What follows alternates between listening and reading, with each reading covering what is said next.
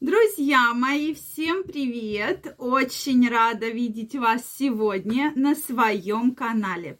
С вами Ольга Придухина. Сегодняшнее видео я хочу посвятить теме, почему же на половых органах может появляться прыщ. Да?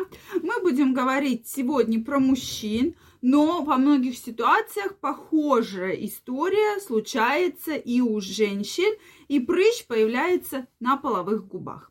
Поэтому, друзья мои, давайте сегодня разберемся, с чем же это связано и как на это можно повлиять, да, как вылечить и главное, что это такое, почему образуется прыщ. Друзья мои, Обязательно смотрите это видео, потому что эта информация действительно вас немножко шокирует, и вы действительно будете более тщательно следить за своим здоровьем. Также, друзья мои, если вы еще не подписаны на мой канал, я вас приглашаю подписываться. Обязательно делитесь вашим мнением, задавайте ваши вопросы в комментариях, и в следующих видео мы обязательно разберем самые интересные вопросы. Ну что, друзья мои, я предлагаю начать, так как тема действительно очень завораживающая, очень интересная. Давайте разбираться. Действительно, но один из пациентов, да, у меня несколько пациентов проходило, что жены привели своих партнеров, ну, мои пациентки привели своих партнеров, да, то есть своих мужей, именно с этой проблемой, что, ну вот, не знаем, что делать, он в больницу идти не хочет, ну вы же врач, посмотрите, да, что такое вообще происходит. Кстати, часто приходят вопросы именно на эту тему, поэтому именно сегодня мы данную историю разбираем.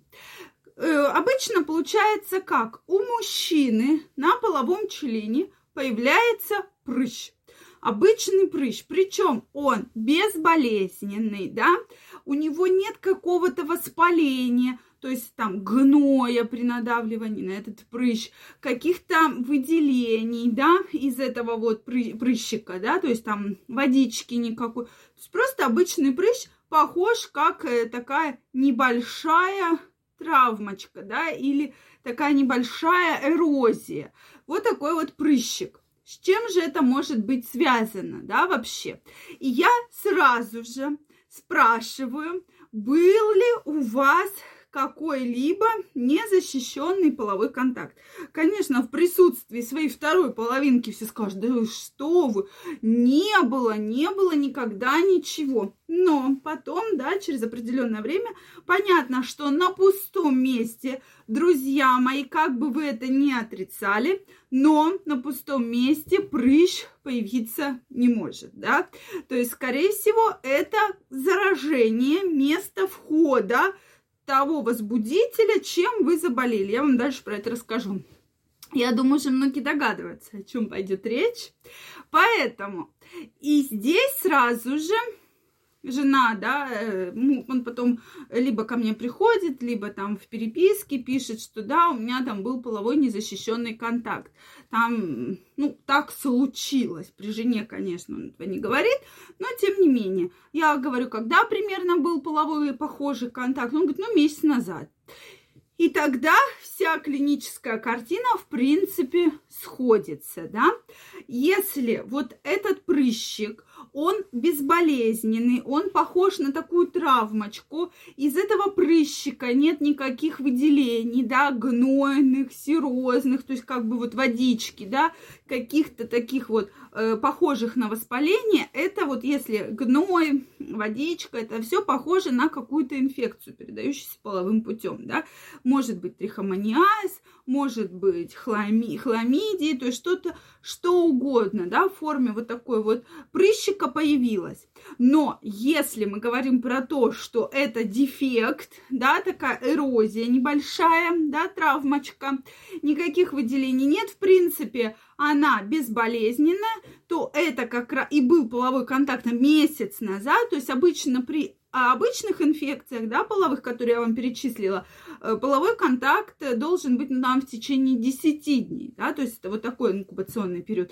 То есть здесь как раз месяц. И этот прыщик как раз похожен на сифилис, да, мы с вами уже немножко про это разбирали, почему я говорю, что кто смотрит мои видео, я вам очень благодарна. Я думаю, что вас сразу это натолкнуло на мысль, да, что это как раз бледная трипанема, да, как раз э, трипанема палидум, которая э, проходит и вот и вместе на половых органах мы говорили, на половых, может быть, губах, на половом члене, в области ануса как раз образуются похожие как бы врата входа данной инфекции, да, данного, данного возбудителя, прошу прощения.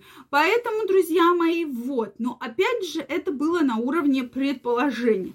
Для того, чтобы точно подтвердить диагноз, мы взяли все необходимые мазки с места вот этого вот дефекта, да, плюс, а, конечно же, взяли кровь, что и подтвердило наш диагноз, да, первичный сифилис. Как бы кто ни говорил, но в современном мире сифилис, да, мы от него когда-то избавились, но теперь, если раньше, когда я училась в институте, то для нас сифилис была такая инфекция, ну, которую очень тяжело встретить. И то в, в основном э, сифилис в форме пролеченного, да.